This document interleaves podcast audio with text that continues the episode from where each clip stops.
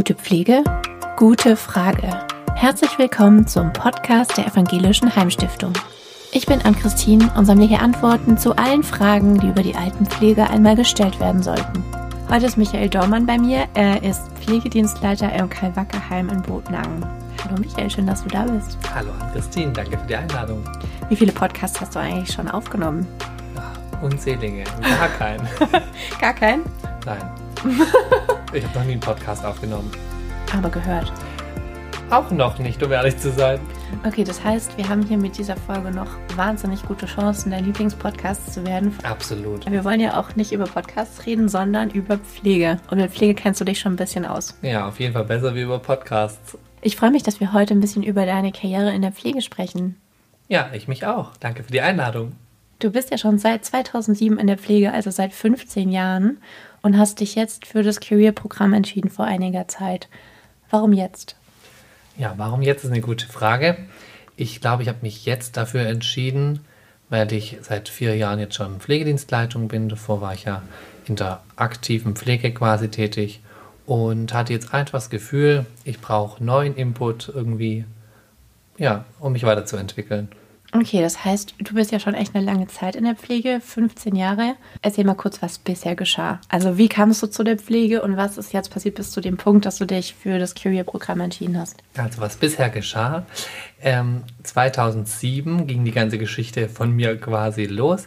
Ich habe da ein FSJ gemacht in Vaihingen-Enz im Karl-Gerock-Stift und habe mich danach entschieden für die einjährige Pflegehelferausbildung und habe dann nahtlos weitergemacht in die dreijährige Altenpflegeausbildung und war dann dort circa vier Jahre als Fachkraft tätig, unter anderem auch auf dem Bereich für an Demenz erkrankte Menschen und ähm, genau und später noch auf dem ganz normalen Pflegebereich.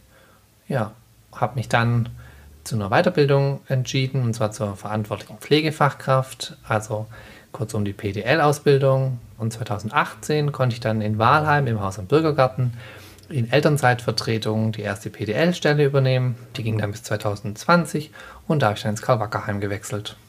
Als du angefangen hast in der Pflege, war da von dir schon mal so ein Ziel, zu sagen, ich will mal Pflegedienstleitung sein oder ich will allgemein mal eine Leitungsposition in der Pflege haben? Also früher habe ich immer gedacht, ich werde nie mehr wie BBL. Ja, und jetzt bin ich doch PDL und wer weiß, wo die Reise noch hingeht. Okay, und, und wie kam es dazu? Also hat sich das so mit der Arbeit entwickelt oder seit wann kam so diese Idee, vielleicht doch mal in der Leitungsfunktion?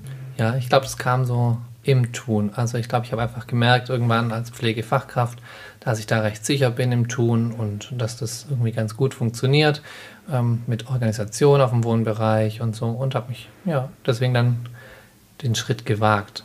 Als du in die Pflege gegangen bist, warum hast du dich überhaupt dafür entschieden? Ähm, ich habe mich für die Pflege entschieden, weil ich was Sinnstiftendes tun wollte. Also ich wollte nicht irgendeinen Job tun, wo ich dann am Abend das Gefühl habe, das war jetzt gut, dass ich da war, aber wenn ich nicht da gewesen wäre, hätte es auch keinen gestört. Und ich glaube, das ist in der Pflege oder auch in der Alltagsbegleitung genau das, was es eben ausmacht. Weil wenn ich da bin, ist es wichtig, dass ich da bin. Und wenn sich jemand auf mich verlässt, dass ich komme.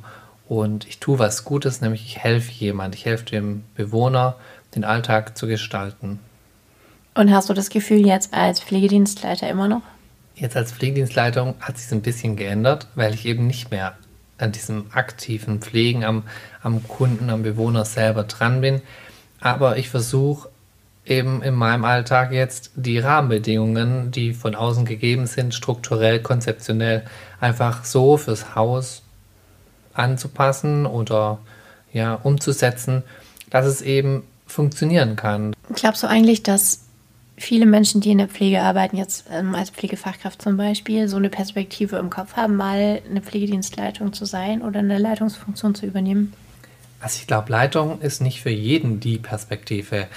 Ich glaube, Leitung ist wichtig, aber wir, es, wir können nicht alle Leitungen machen. Wenn wir alle Leitungen machen, gibt es niemand mehr, der an der Basis arbeitet und gerade die Leute an der Basis sind wichtig. Also ich glaube, die sind wirklich um einiges wichtiger wie die Leitungskräfte, weil wenn ich nicht da bin, dann wird der Bewohner trotzdem versorgt. Aber wenn die Pflegekraft oder der Alltagsbegleiter morgens nicht kommt, dann haben wir wirklich ein Problem, weil dann wird der Bewohner unter Umständen nicht oder schlechter versorgt. Deswegen ist es ganz wichtig, die Leute an der Basis zu haben.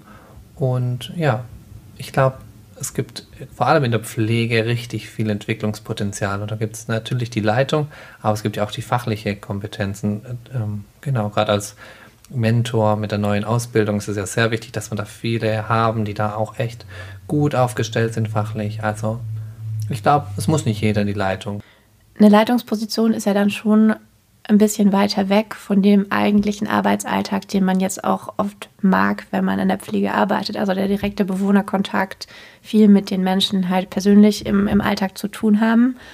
Mm, wie ist da so dieser Sprung? Also wann ist so dieser Moment zu sagen, jetzt kann ich mir doch was vorstellen, was so ein bisschen weiter weg ist von dem Menschen jetzt, der gepflegt wird direkt?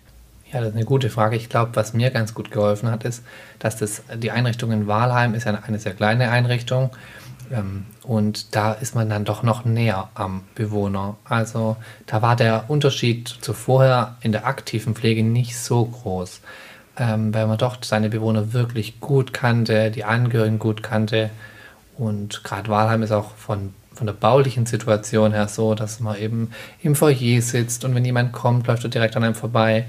Damals war Wahlheim noch mit einer 50% HD-Stelle besetzt. Das heißt, die PDL war die einzige Führungskraft, die wirklich 100% ähm, vor Ort war.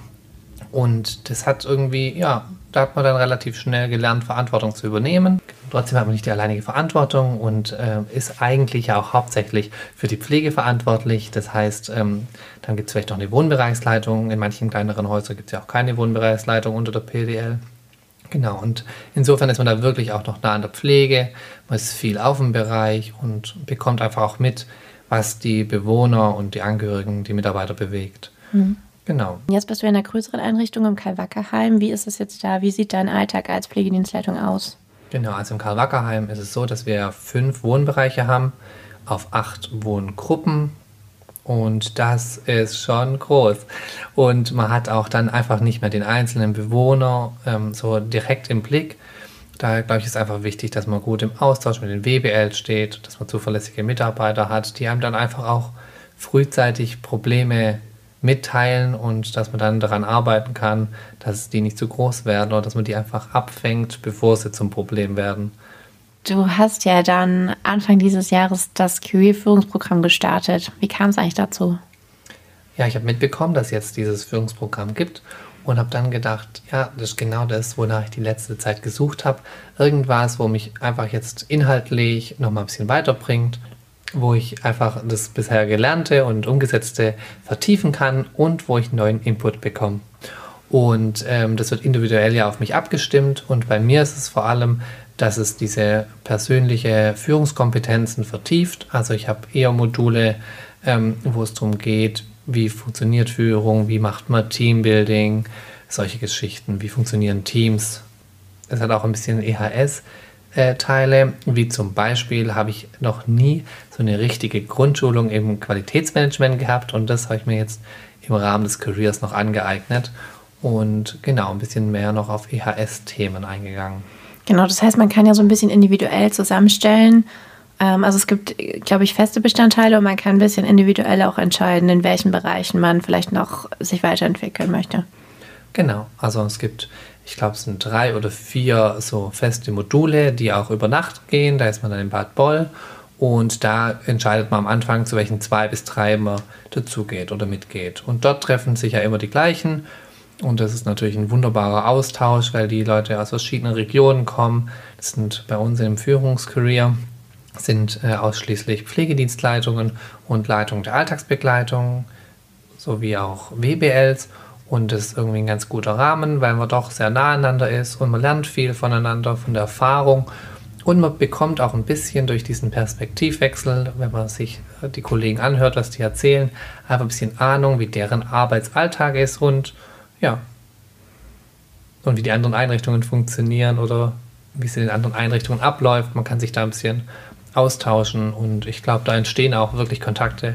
So sieht es zumindest im Moment aus, ähm, die übers Career-Programm hinweg entstehen und wo einfach ein Austausch ist. Vielleicht nochmal so zusammengefasst, wenn dich jetzt jemand fragen würde, sag ich mal, lohnt sich das, das Career-Programm zu machen oder warum sollte ich das machen? Was würdest du sagen?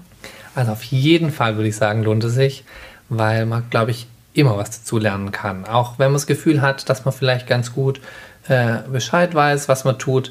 Aber dieser Input, der von außen kommt und einfach neue äh, Eindrücke und so, also ich glaube, man kann nichts verlieren, man kann nur gewinnen. Was würdest du sagen, hast du gewonnen durchs Career-Programm? Ich habe, was habe ich gewonnen?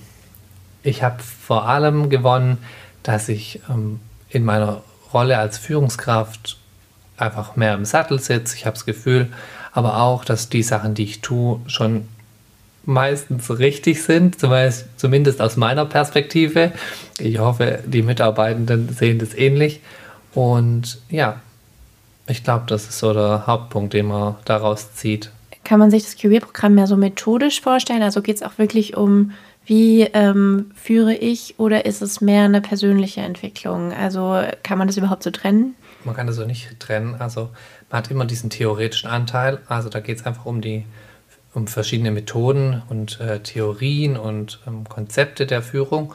Und dann gibt es aber auch immer einen Austausch und so einen individuellen Teil, wo man dann für sich selber sieht, ähm, wo stehe ich und wo habe ich noch Verbesserungspotenzial oder Entwicklungspotenzial. Genau. Du hast mir vorab schon mal erzählt, dass ähm, für dich wichtig ist, im Team zu arbeiten, ne? mit den Angehörigen, aber auch mit den Mitarbeitenden und den Führungskräften. Also, dass alle so ein gemeinsames Ziel verfolgen. Welches ist es und warum ist dir das wichtig? Also, ich glaube, das wichtigste Ziel sollte es sein, dass unseren Bewohnern gut geht. Und da kommt es, glaube ich, auf die Zusammenarbeit einfach an von allen. Dem Team, dem Pflege- und Alltagsbegleitungsteam, also allen in der Einrichtung, aber auch mit den externen Dienstleistern und äh, vor allem eben mit den Angehörigen. Weil ich glaube, die Angehörigen, die können uns ganz viel dabei unterstützen und wir auch sie.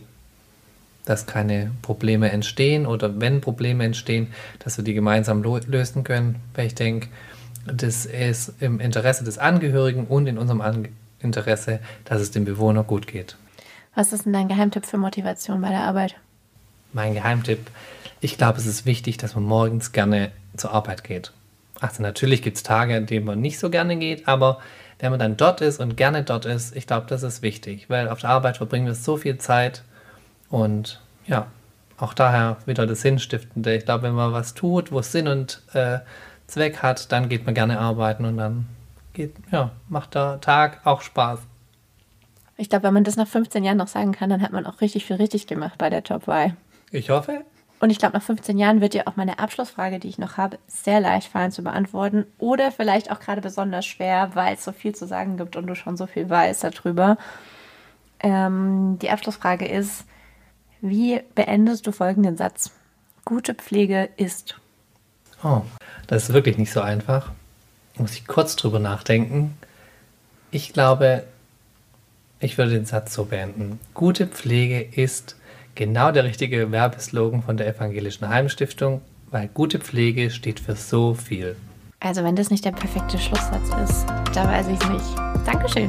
Danke dir.